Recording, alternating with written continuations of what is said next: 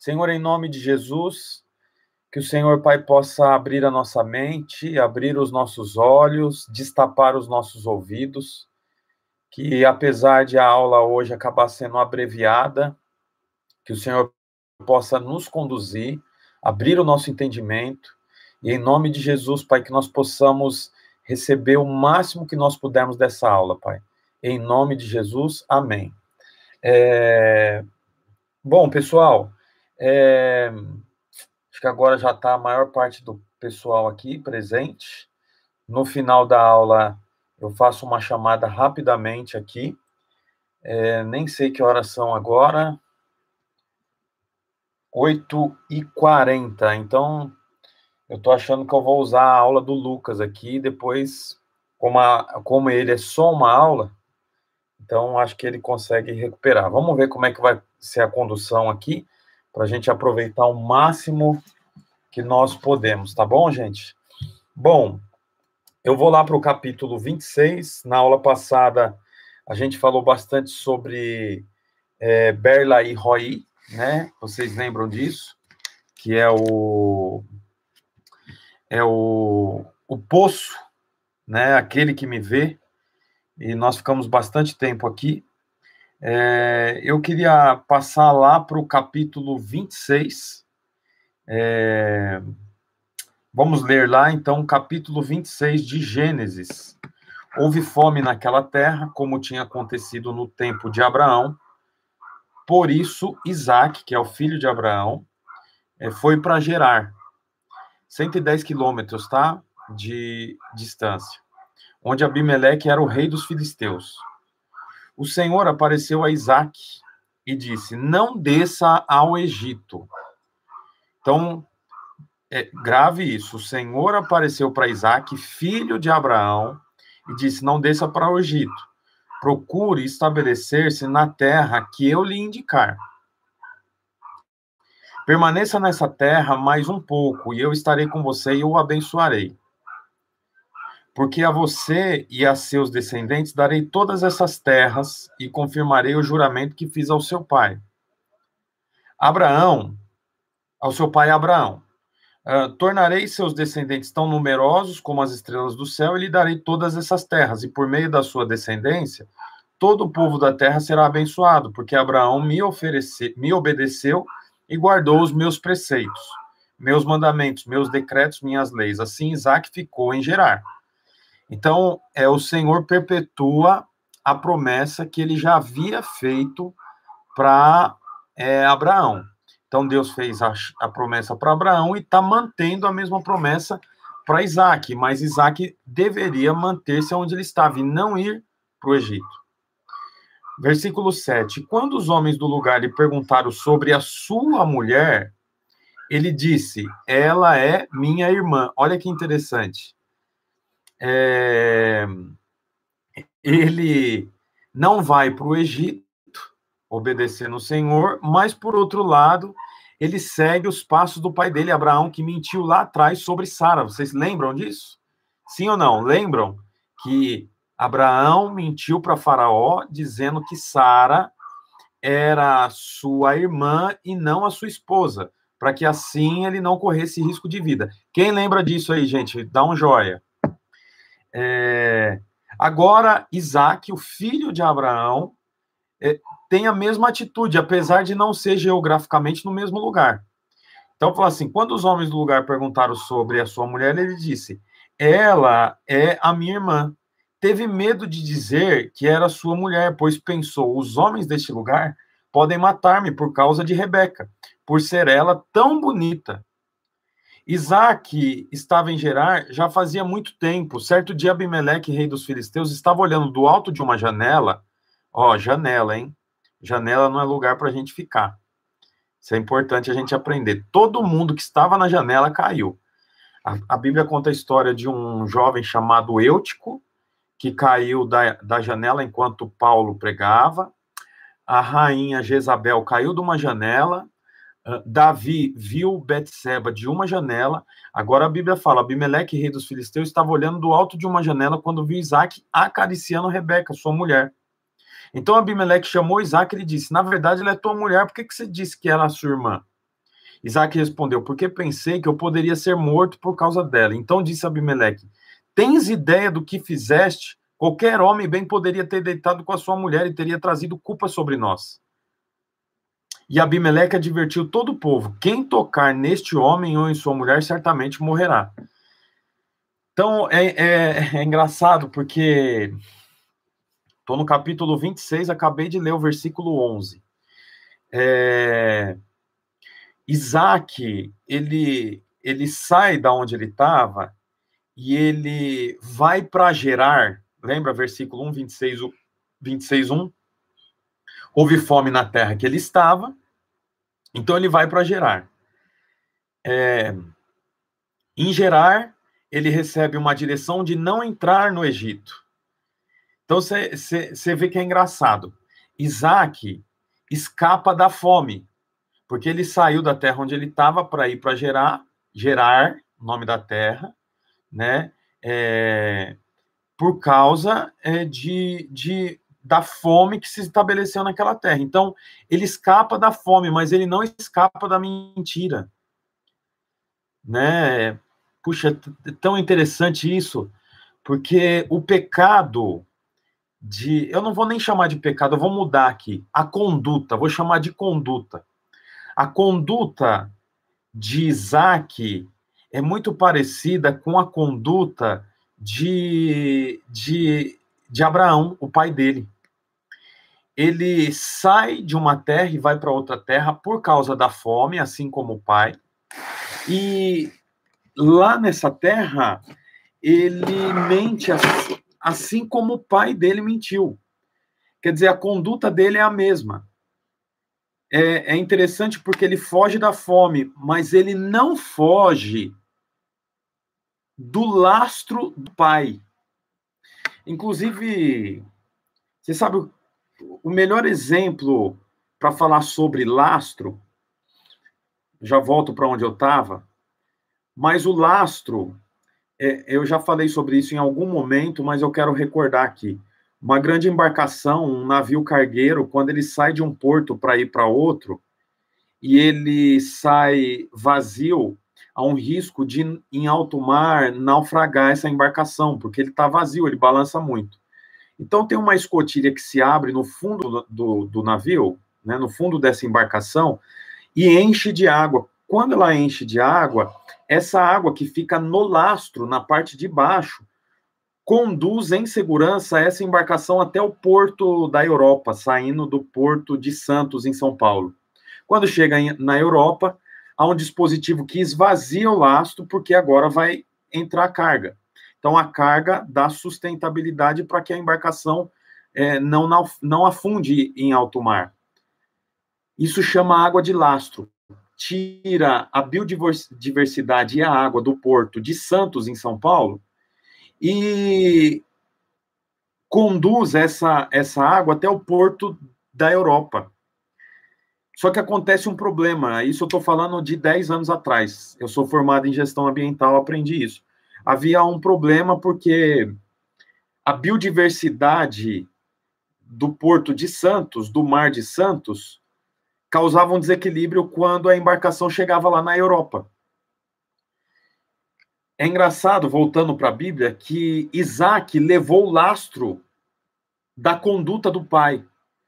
O pai fez isso que Isaac está fazendo. Provavelmente, é, sentado à beira do fogão a lenha, Abraão pode ter contado para Isaac a sua experiência, incluindo essa estratégia. Uma vez, Isaac, meu filho, eu entrei no Egito e olha, sua mãe é muito bonita, e eu acabei dizendo que ela não era minha esposa, mas que ela era minha irmã. Isaac, aqui, ele, ele copia o pai. É a mesma conduta.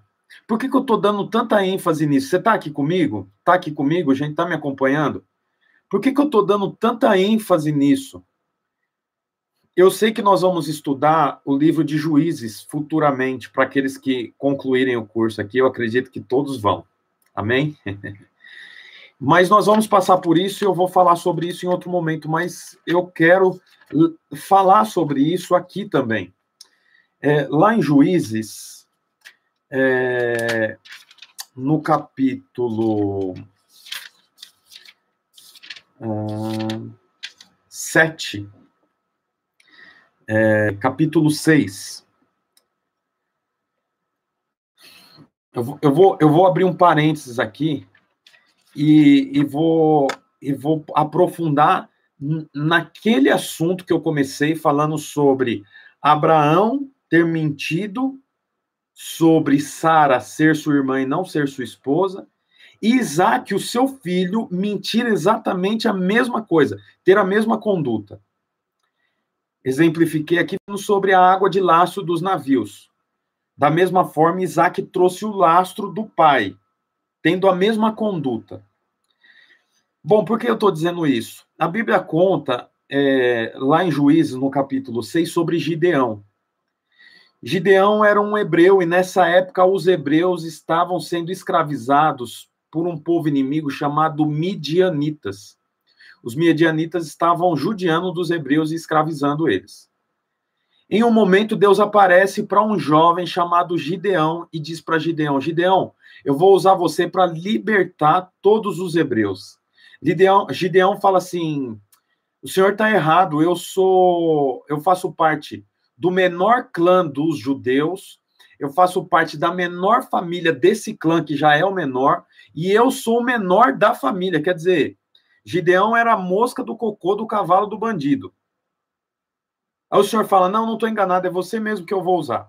Gideão pede algumas provas para Deus, não vou entrar aqui nas provas. Deus responde cada uma dessas provas até que Gideão crê que Deus realmente está convocando ele para isso e ele enche-se de fé e crê que ele vai ser o libertador dos hebreus que estavam cativos já há alguns anos do povo midianita. Só que ele iria participar de uma guerra. É interessante que antes dele disputar a guerra, a qual ele libertaria os hebreus da mão dos midianitas, Olha o que o Senhor pede para ele fazer. Leia lá, Juízes 6. Uh, ah, é...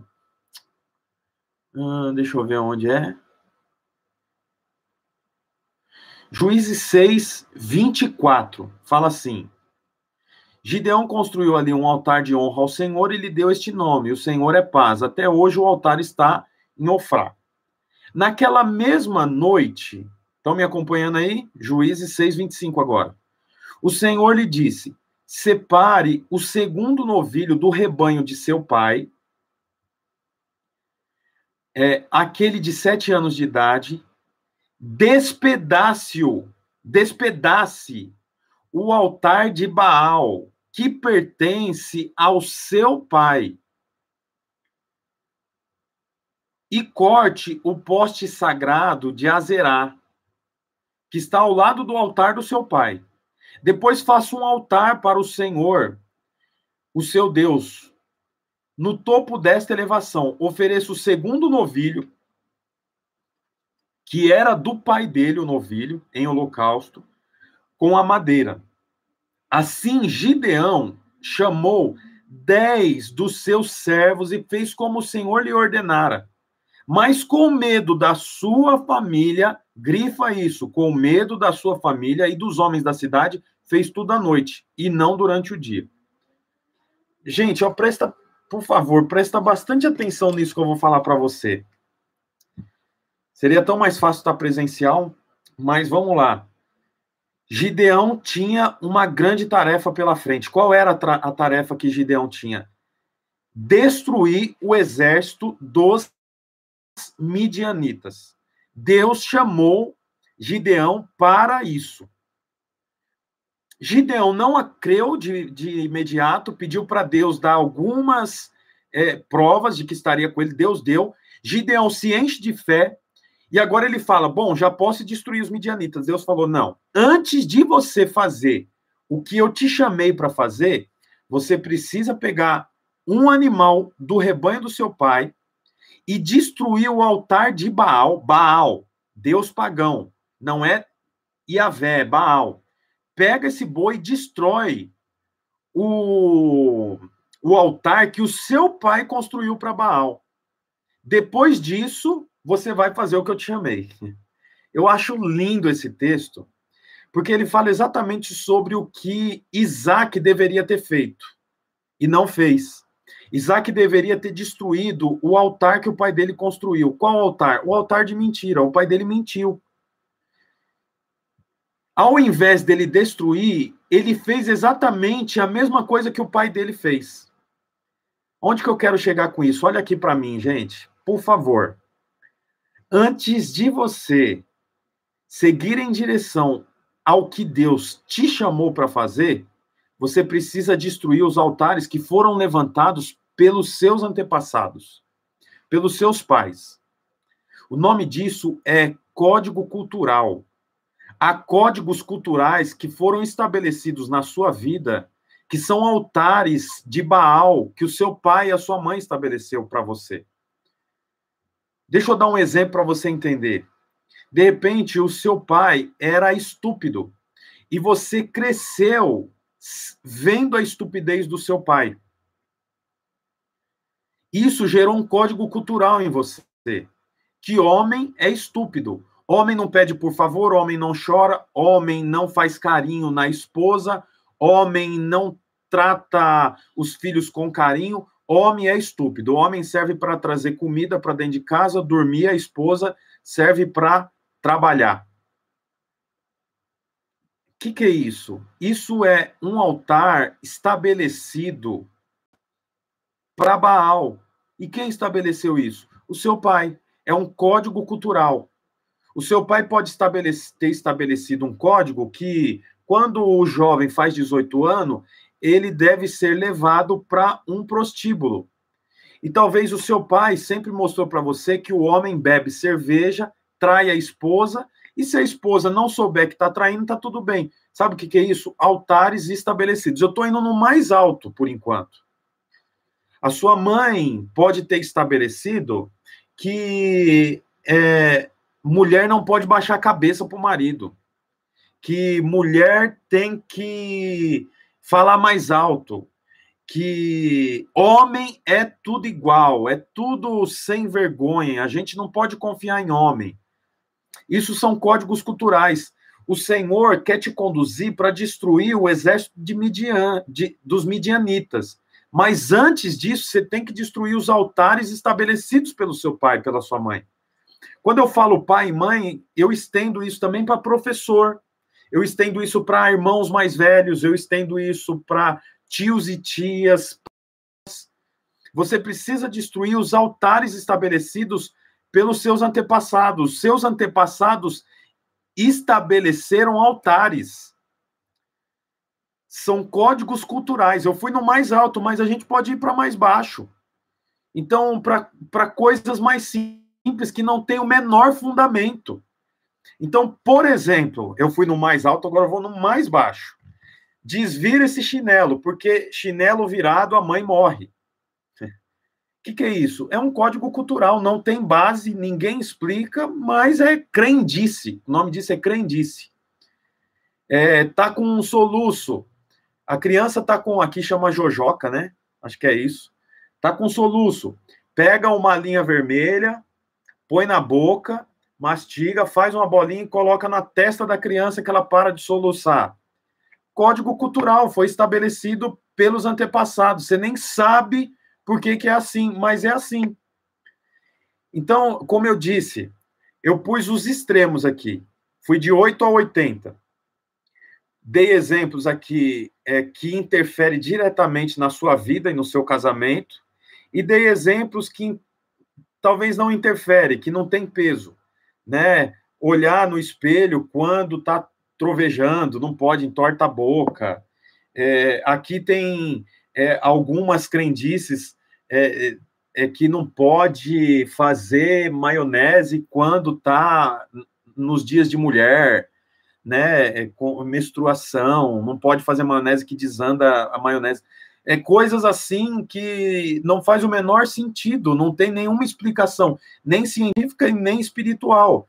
Mas se tornou um altar. Ninguém discute sobre isso, é isso e ponto final. então, é como eu estou dizendo, tem exemplos e ilustrações altas e tem exemplos e ilustrações mais baixas. Mas você precisa observar coisas que foram estabelecidas na sua família. Ah, quando está nervoso, sai gritando e chuta o cachorro e fala palavrão, né? Ah, eu, eu, aprendi assim. Pois é, você aprendeu assim. Mas se você crê que é, você foi chamado, como Gideão foi chamado, para destruir o exército dos midianitas, então você precisa quebrar os altares que foram estabelecidos pelo seu pai e pela sua mãe. Altares que foram estabelecidos e que não te deixa é, crescer, não te deixa avançar. Por quê? Porque você fica preso no que o seu pai e a sua mãe te falou lá atrás, né? Preso no que o seu professor do colégio falou para você, preso no que o seu primeiro namorado, que era cinco anos mais velho, te ensinou. Sua namorada, que era cinco anos mais velho, te ensinou. Não, irmão, quebra isso. É espiritual. Olha aqui para mim que eu vou te falar, é muito sério. Depois, se você quiser, leia aqui os versículos anteriores a, esse que eu estou lendo, o versículo é, 6, né? É, é, olha que engraçado. Olha aí na sua Bíblia, Juízes 6, 3. Olha aí, olha aí, olha aí. Juízes 6, 3. Olha, olha o que, que o exército midianita fazia. Sempre que os israelitas faziam suas plantações, os midianitas, os amalequitas e outros povos da região leste deles as invadiam. Acampavam na terra e destruía as plantações ao longo de todo o caminho, até Gaza, e não deixava nada vivo em Israel, nem ovelha, nem gado, nem jumentos. Olha que engraçado. O exército midianita, junto com outros exércitos menores, eles não matavam os hebreus, eles judiavam dos hebreus. Então, os hebreus plantavam, eles vinham com os cavalos e pisoteava a plantação. Quer dizer, é, matava as ovelhas, matava os animais. Os animais e a plantação dos judeus era fonte de alimento e fonte financeira Gideão seria quem iria destruir esses inimigos que não permitia que os judeus prosperassem.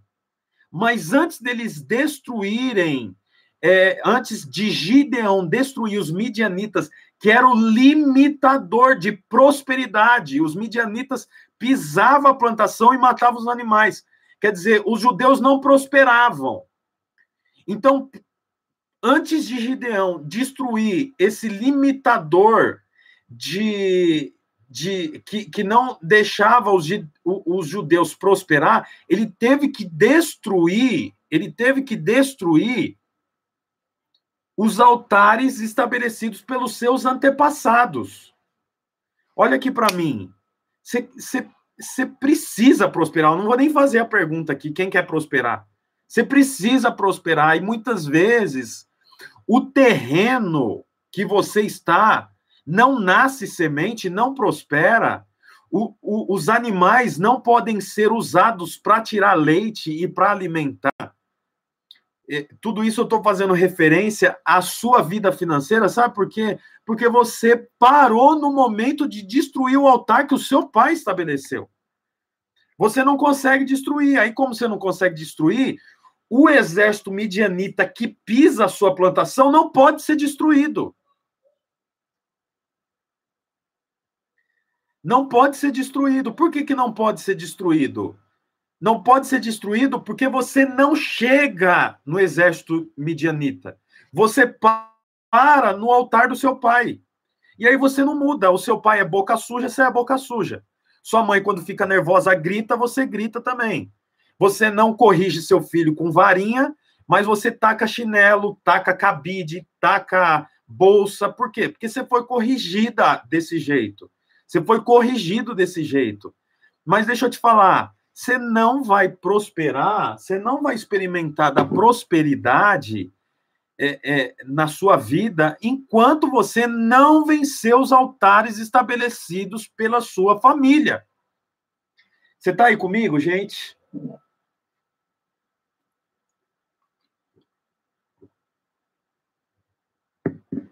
Quem está aí comigo? Quem está entendendo isso que eu estou falando? Isso é isso que eu estou falando aqui é uma chave para destravar a sua vida financeira, para destravar a sua vida emocional, para destravar a, a, a sua até a sua educação. Você sabe que educação é muito importante. Olha, deixa eu te falar uma coisa que poucos pastores falam. Eu duvido que você já tenha ouvido isso. Quando Jesus enviou os 70 discípulos de dois em dois, quando o Senhor enviou os discípulos de dois em dois, eu vi sua pergunta aqui, Giliane, pode deixar que eu anotei ela aqui. Quando os discípulos, quando os discípulos foram enviados de dois em dois, Jesus falou assim para eles: Quando vocês chegarem na cidade, a primeira coisa, saúda-os saúda os moradores com a paz do Senhor. Se eles não o aceitarem ou não o receberem, vá embora e sacode a sua sandália, não levando nem a poeira daquele lugar. Eu acho interessantíssimo que Deus, perdão, Jesus, quando envia os dois discípulos, os 70 discípulos de dois em dois, ele diz para os discípulos: saúda-os, cumprimente antes, diga a paz do Senhor, diga shalom. Era o bom dia deles, shalom era o bom dia deles, era o boa tarde, boa noite. Você vê que Jesus instrui os discípulos a serem educados, a serem cordiais, a terem um sorriso no rosto. Você não faz prosperar o evangelho sem ter um sorriso no rosto. Até porque nós somos os pregadores da conciliação. É isso que a Bíblia diz lá em Coríntios. Pregadores da reconciliação. Então, você sabe, talvez você que é daqui de Curitiba, daqui do Paraná, né, que tem que carrega a fama de um povo mais frio, mais fechado, que não dá bom dia, que não dá boa tarde, não dá boa noite. Deixa eu te falar, você não é dessa pátria, você é do reino dos céus. Então, os altares estabelecidos pelo seu pai, estabelecidos pela sua mãe, estabelecidos pela escola que você estudou, estabelecidos pelos tios que você teve, há a necessidade de ser quebrado. Não é eu que estou dizendo, é a Bíblia. E eu quero mostrar para você como isso não é tarefa fácil. Olha o que a Bíblia diz. Versículo 27, Juízes 6, 27. Assim, Gideão chamou dez dos seus servos tem versões da Bíblia que fala amigos. E fez como o Senhor lhe ordenara. Ele, com medo da família, ele não vai fazer essa tarefa sozinho. Ele chama mais 10 pessoas. Então, a Giliane me perguntou como destruir esses altares. Primeira coisa, você precisa estar acompanhado de 10 pessoas, de não 10, mas não vou pôr um número aqui, mas você precisa estar acompanhado de pessoas que te encoraja a ter a mente renovada. Romanos 12, 2. Alguém copia e cola aí o texto de Romanos 12, 2. E aproveita e já coloca o 12, 3 também. É, é, é, não vos conformeis com este século ou com este mundo, é, é, mas é, renova sua mente para que você experimente a boa, perfeita e agradável vontade de Deus. Então, é, quebrar os altares estabelecidos pelos seus pais é renovar a sua mente. É ter uma alteração na forma de pensar, é ter uma alteração na forma de avaliar as pessoas. É ter uma, uma forma de. É, é uma nova forma de ver as coisas. Olá, não se amoldem ao padrão desse mundo, mas transformem-se pela renovação da mente, para que sejam capazes de experimentar e comprovar a boa, agradável e perfeita vontade de Deus. Então, é, ande com pessoas que te conduza a ter uma mente renovada. Ande com pessoas que te ajude a derrubar os altares estabelecidos pelos seus pais. A, altares estabelecidos muitas vezes até por crenças equivocadas. Olha lá, por isso, pela graça que me foi dada, digo a todos vocês: ninguém tenha de si mesmo um conceito mais elevado do que deve ter. Mas, ao contrário, tenha um conceito equilibrado, de acordo com a medida da fé que Deus lhe concedeu. Então, quer dizer, é, há uma, uma deficiência quando você pensa sobre você com superioridade. E há uma deficiência quando você pensa sobre você com inferioridade. Eu preciso ter um pensamento equilibrado. O pensamento equilibrado é o pensamento baseado na medida da fé. Olha quanta informação rica aqui para você. E eu não estou gravando o áudio. Caramba! Preciso lembrar de gravar o áudio para mim colocar no, no, no, no Spotify. Romanos 12, 2. E, e continua lendo 12, 2 aí, que você vai ser abençoado. então, é, é, é, primeira coisa, acompanhe, tenha a companhia de pessoas que renove a sua mente. Ande na companhia de pessoas que altere a sua mente. Esse não é o conselho número um, tá? Esse é o conselho número dois. O conselho número um é ouvir o Senhor. Porque Gideão nunca destruiria o altar se Deus não tivesse dito. Então Deus já fala para você o que você deve destruir. Talvez você precisa de amigos que te conduza para isso, mas você já sabe. Olha a continuação. Com medo da sua família e dos homens da cidade, ele fez tudo isso à noite. Então, tenha sensibilidade para perceber o melhor momento. Tenha sensibilidade para perceber as ocasiões para você alterar a sua mentalidade, para você alterar a forma como você educa os seus filhos. Eu falo muito sobre isso porque eu, eu tenho um exemplo do meu pai que é muito interessante. Meu pai, é, o pai dele era um senhor muito grosso, estúpido, né? Mineiro. É, é, meu avô era um alcoólatra, é, trabalhava no campo plantando batata. Ele foi é, alvejado por seis tiros em uma briga de bar lá em Minas. Não morreu. É, a mulher foi a mulher do homem que atirou no meu avô foi pedir desculpa para ele em nome do marido. O meu avô falou: Olha, ele deu seis tiros em mim, eu não morri. Deixa eu dar só um tiro nele. Se ele não morrer, ele está perdoado. Né? Era o jeito como resolvia problema em, na década de 40, né? Na década de 50, lá em Minas, terra de, de ninguém. E o meu pai conta que de madrugada, né, amanhecendo o dia, ele ia buscar a égua junto com o meu vô. E ele ia na garupa, né, na, atrás do meu vô, para trazer a égua. O meu vô traria a égua galopando e ele traria conduzindo o cavalo em que ele foi junto com o meu vô. E uma dessas vezes, com sono, ele dormiu e caiu. E no que ele caiu, ele bateu as costas numa pedra.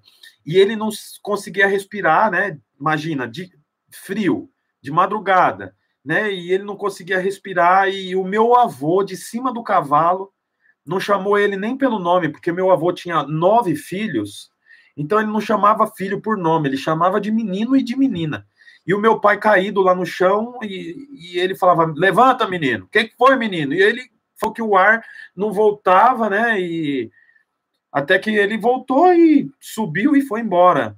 Então, olha, qual o altar o meu avô, chamado Antônio Simão, estabeleceu na vida do meu pai, chamado José Simão, né? Qual altares foram estabelecidos? E quando meu pai me me tratava quando era menino, quando eu era menino e o meu pai ainda não era convertido, como que ele me tratava? Quem era para mim ser hoje? Mas o meu pai que se converteu destruiu os altares do meu avô, me educou e foi carinhoso comigo na medida que ele podia, porque ó o versículo, ó o que diz, ó, é, é, é, mas ao contrário, tem um conceito equilibrado de acordo com a medida da fé. O meu pai recebeu uma, uma medida de fé. Ele se converteu com 35 anos. Eu fui para a igreja com meu pai com seis anos, sete anos de idade. Então, quer dizer, a medida de fé que eu recebi foi maior do que a fé que o meu pai recebeu. E talvez você que está aí tendo essa aula, o seu pai nunca recebeu nenhuma medida de fé. Então, não adianta você esperar que o seu pai é, é, estabeleça os altares corretamente. O altar do seu pai é altar de bebida, é altar de sexo, é altar de alcoolismo, é altar de estupidez, é altar de Baal. Mas você recebeu uma medida de fé. E a sua medida de fé deve derrubar os altares do seu pai. É engraçado que quem devia derrubar o altar do pai foi o filho. Por quê? Porque Deus falou com o filho. Você que está me ouvindo aí, você é o filho. Não espera que o seu pai venha até você e te peça perdão. Seu pai não deve fazer isso. Deus não conta com seu pai para destruir o exército midianita. Deus conta com você. É com você que ele está aguardando. Portanto, você que é filha que deve destruir os altares que o seu pai estabeleceu, que a sua mãe estabeleceu. Não adianta ficar esperando e usar como bengala a estupidez do seu pai, ou a falta de abraço do seu pai, ou meu pai nunca disse para mim que me ama, meu pai nunca fez uma festa de aniversário para mim. Tudo bem, é seu pai, mas é, ele não recebeu essa carga de fé que você está recebendo. Portanto, quem tem que destruir isso é você, não é o seu pai. E quanto àqueles que nem pai tiveram? E quanto àqueles que nem conheceu o seu pai? E quanto àqueles que foi criado pelo avô e pela avó? Como fazer? Tem que destruir os altares. Não espera que o seu pai apareça na porta da sua casa dizendo: Eu sou o seu pai vim aqui para liberar perdão sobre você. Não, porque o Senhor não chamou seu pai para destruir o exército dos midianitas. Deus chamou você. E é para você que ele está falando isso. Aleluia, aleluia. Senhor, alcance, Pai, por intermédio desses celulares, por intermédio desses notebooks, por intermédio dessa televisão ligada, alcance cada pessoa que está ouvindo isso, Pai. E que, em nome de Jesus, essas pessoas quebrem os altares estabelecidos pelos seus pais, em nome de Jesus. E, e, e a Bíblia diz: olha, não acabou ainda não, ouça isso. De manhã, de manhã, versículo 28 do Juízes 6. Quando os homens da cidade se levantaram, lá estava demolido o altar de Baal com o poste sagrado ao seu lado, cortado e assim por diante. Perguntaram uns aos outros: quem fez isso? E aí chegaram à conclusão que foi Gideão. Está lá no versículo 31. Joás, que é o pai de Gideão, respondeu à multidão hostil que o cercava: Vocês vão defender Baal? É, estão tentando salvá-lo? Quem lutar por ele será morto pela manhã. Se Baal fosse realmente um deus, poderia defender-se quando derrubou o altar. Por isso, naquele dia, olha lá, grifa isso. Chamaram Gideão de Jerubaal, dizendo que Baal dispute com ele, pois derrubou o seu altar. Ouve isso aqui, gente. Não perde a raiz da coisa que não. Fica aqui, bebe essa água. Olha só. Vamos lá para o versículo 22. Congela isso que eu li, vamos para o versículo 22, 6, 22. Quando Gideão viu que era o anjo do Senhor, exclamou: Ah, Senhor soberano, viu o anjo do Senhor face a face. Disse, porém, o Senhor: Paz seja com você. Gideão, versículo 24. Grava isso aqui, ó. Gideão construiu ali um altar em honra ao Senhor e lhe deu esse nome. O Senhor é paz. Até hoje o altar está em Ofrá. Olha, Gideão quando viu Deus o chamando para o processo todo, ele ficou chocado e estabeleceu um, altar para o Senhor. E deu um nome para o altar. O altar recebeu um nome. Qual era o, o nome do altar? Ah, é, o, o Senhor é paz. É o nome do altar. Mas Gideão continuou chamando Gideão. Gideão não troca de nome. Gideão dá um nome para o altar. Mas depois que ele destrói o altar do pai dele, o nome dele é trocado. Ele não chama mais Gideão, ele chama Jerubaal. Olha aqui para mim. Você não recebe uma nova identidade quando você estabelece um altar para Deus. Você recebe uma nova identidade quando você destrói os altares estabelecidos pelos seus antepassados. Aleluia! Você não recebe uma nova identidade porque você é cantor, porque você é pastor, porque você prega bem, porque você jejua 40 horas, ama o ministério infantil, porque você sabe dar aula. Não. São altares estabelecidos para o Senhor. E você pode dar um nome para esse altar. mas o seu nome, identidade, só é alterada quando você destrói os altares estabelecidos pelos seus antepassados. Você sabe, tem um casal que veio na nossa igreja há muito tempo e ele não dava o dízimo, o casal não, não entregava o dízimo, apesar de ter dois filhos na, no Kids, apesar de, de, de participar do culto, não dava o dízimo e eles diziam que não dava, porque o pai deles, o pai de um do, dos cônjuges, é, foram pastores. E como pastores, eles é, testificaram de que o dízimo era usado para o pastor. Quer dizer, os filhos não davam o dízimo porque viu o pai e a mãe é, é, é, é que eram pastores é, tratando o dízimo de forma errada, recebendo, não sei, talvez roubando, talvez misturando a conta de casa com a conta da igreja, eu não sei. Mas você percebe, o pai e a mãe estabeleceram um altar lá que o filho daqui está colhendo. Portanto, é, você precisa se preocupar menos em estabelecer altares para o Senhor e se preocupar mais em destruir os altares de Baal que tem na sua vida. Você precisa se preocupar menos em fazer coisas para o Senhor e se preocupar mais em destruir lastro que ficaram da sua família que era idólatra, da sua família que, que era briguenta, da sua família que ama uma confusão, da sua família, do seu pai, da sua mãe, que ama uma cerveja, que, sabe, quebra com isso, porque a sua identidade vai ser, vai, vai, a sua identidade vai ser alterada quando você tiver essa postura. Engraçado, o nome de Gideão foi Jerubaal, que significa Baal que lute com ele. Quer dizer, ele se tornou maior do que o Deus pagão. Você vai se tornar muito grande. E depois disso, você vai destruir os limitadores que impedem você de prosperar. Os midianitas pisa, pisoteavam a plantação dos hebreus e matava os animais. Só atrapalhava a produtividade, só atrapalhava a prosperidade. Deixa eu te falar uma coisa: sua vida pode estar tá travada porque você ainda não teve coragem de romper com os códigos culturais que vêm desde lá da sua família, do seu avô, do seu pai, da, da sua mãe. Quem está aí comigo?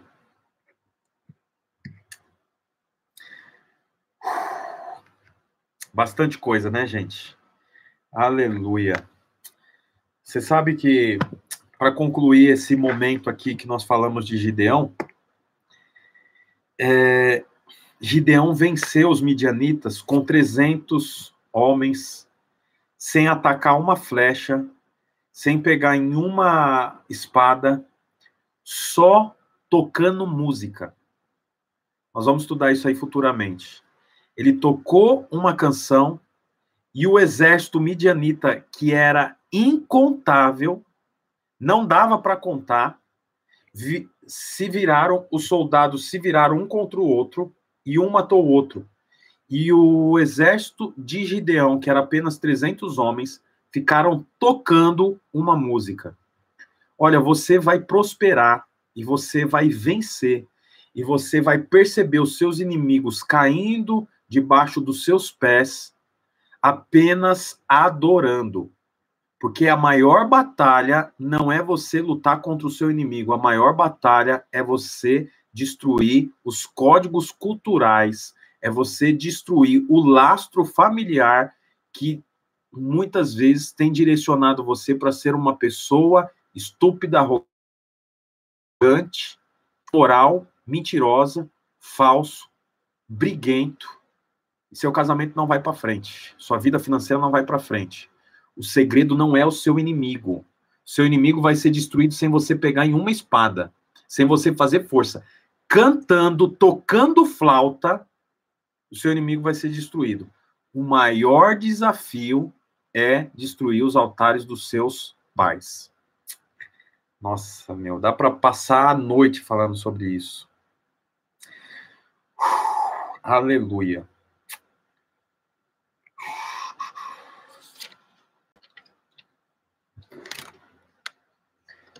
É, exatamente, né? A Valéria colocou aqui. É engraçado que tem situações que temos até orgulho de dizer que vem da família. É uhum. exatamente, né? É, mas se vem, se vem da família, se vem da carne, nem se for honestidade, é pano de imundícia. Porque alguém pode dizer, eu sou honesto, meu pai me ensinou, não pega nada que é seu.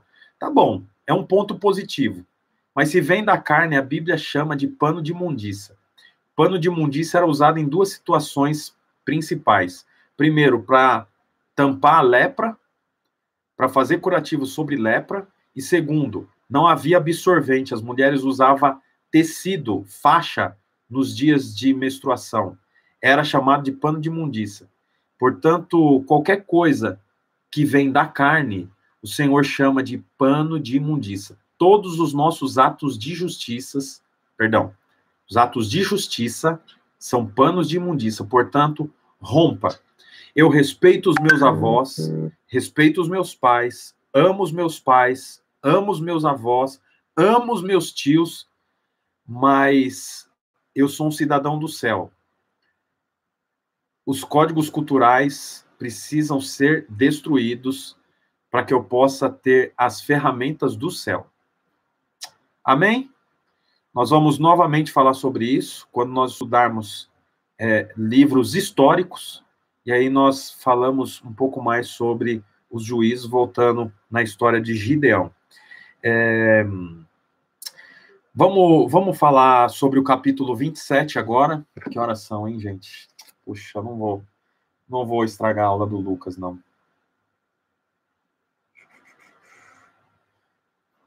Vamos mais um pedaço aqui. É... Isso aqui também é tremendo. Capítulo 27. O som tá bom aí, pessoal? A imagem tá boa aí? Ah...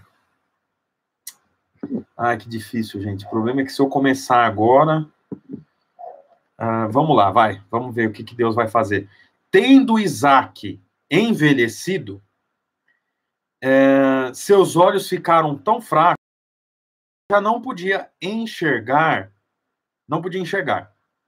Certo dia, chamou Esaú, seu filho mais velho, e disse: Meu filho. Ele respondeu: Estou aqui. Diz Isaac: Já estou velho e não sei o dia da minha morte. Pegue agora uh, suas armas, o arco, a aljava, e vá ao campo caçar alguma coisa para mim Prepare-me aquela comida saborosa que eu tanto aprecio, aprecio e traga-me para que eu coma e o abençoe antes de morrer. Olha só, gente. Abraão, Isaac, Jacó. Abraão, é, é... Abraão quando, quando estava para morrer, ele, antes de morrer, ele procurou uma noiva para o seu filho Isaac. Vocês lembram disso? Ele estava para morrer. Antes de morrer, ele organiza para que o seu servo. Olha a Bruna aqui atrás, gente. Fala oi para ela aqui. Oi, pessoal. Bruna, eu tô sem maquiagem, não me mostra assim. É, você que entrou aqui. Deixa eu tampar ela aqui, então. É, é, Abraão, é, antes de morrer, ele, ele, ele busca uma esposa para o seu filho, né? E encontrou Rebeca. Você vê, Davi, é, antes de morrer, ele constrói ou pelo menos desenha, projeta é, o que seria o templo que depois Salomão edificaria. É, mais um exemplo aqui. Paulo, antes de morrer, instruía Timóteo, primeira e segunda Timóteo, a como ser fiel na pregação, na palavra, como conduzir a igreja. Agora, Isaac, antes de morrer, ele pede para o seu filho produzir uma comida que ele gostava muito. Se sabe, Isaac, ele é um bom exemplo em muitos momentos. Mas em outros momentos, nós vemos o declínio de Isaac. Aqui, por exemplo, nós vemos o declínio de Isaac. Porque Isaac, é, talvez eu estou até rompendo com algumas crenças suas aí, você talvez nunca ouviu falar sobre Isaac dessa forma. Mas nós vamos ver que Isaac falhou até por conta de como Jacó conduziu a sua vida. Né? E, ao invés de Isaac se preocupar com quem seria o seu sucessor e fazer isso de uma forma espiritual, faz isso é, colocando a sua vontade, colocando o seu desejo acima do, do Senhor. Ele pede para Isaac fazer um prato de comida para ele comer antes dele morrer. Quer dizer, eu vou te abençoar, mas antes faça comida para mim. Outra coisa engraçada é que não se, não se atentou de que quando Abraão, é, quando é, ah, Isaac não se atentou de quando Jacó é, é, é, e Esaú estão nascendo ali, ele não se atentou que o próprio Deus já disse para ele: olha, dentro do ventre da sua mulher, ou dentro do ventre é, é, de Rebeca, há dois povos, e o mais, o mais velho servirá ao mais novo. Deixa eu ver aqui. Ah, então, quer dizer, o próprio Deus já tinha dito para Isaac que dentro do ventre de sua esposa tinha dois povos. E o mais novo serviria ao mais velho, perdão, o mais velho serviria ao mais novo. Então, já estava decidido quem seria o, o, o, primeiro aqui. Vou continuar lendo aqui. A Bíblia fala: Ora, Rebeca estava ouvindo o que Isaac dizia a seu filho Esaú. Quando Esaú saiu do campo para caçar, Rebeca disse ao seu filho Jacó: Ouvi seu pai dizer a seu irmão Esaú: traga-me alguma caça, prepare-me aquela comida saborosa, para que eu coma, abençoe-o na presença do Senhor antes de eu morrer. Agora, filho, ouça bem, faça o que, lhe, o que eu lhe ordeno. Vá ao rebanho, né? E, enfim, já nós já continuamos aqui. Mas o que eu quero que você perceba aqui é que Isaac, ele começou um declínio na sua vida e a sua percepção era para si mesmo, antes de ser para o Senhor. Você percebe que tinha uma divisão na família de, de Jacó. Já, é, é, é, a Isaac tinha preferência por Esaú, porque Esaú era caçador. Mas Rebeca tinha preferência por Jacó, porque Jacó era homem de casa. Então, Olha, deixa eu te falar aqui, era uma família desequilibrada, era uma família onde os pais tinham preferência. E isso continuou, porque depois Jacó teve filhos e teve preferência por José, que fez com que José se tornasse escravo no Egito. Mais uma vez você percebe aqui o lastro, ó. Isaac mentiu como pai, Jacó teve preferência pelo filho, porque na casa que Jacó morava, Rebeca preferia Jacó, mas Esaú preferia. É, é... Perdão. Rebeca preferia Jacó e Isaac preferia Esaú. Então, olha, isso foi esticando, esticando. É o exemplo que eu acabei de falar aqui de, de Gideão. A Bíblia continua aqui e a gente vê que é, é, Isaac é, já não, não levantava da cama, Isaac não via bem, e ao invés de depender de Deus, ele dependeu do seu tato, do cheiro que ele sentia, porque. É... Ai, gente, eu, eu, tô, eu tô.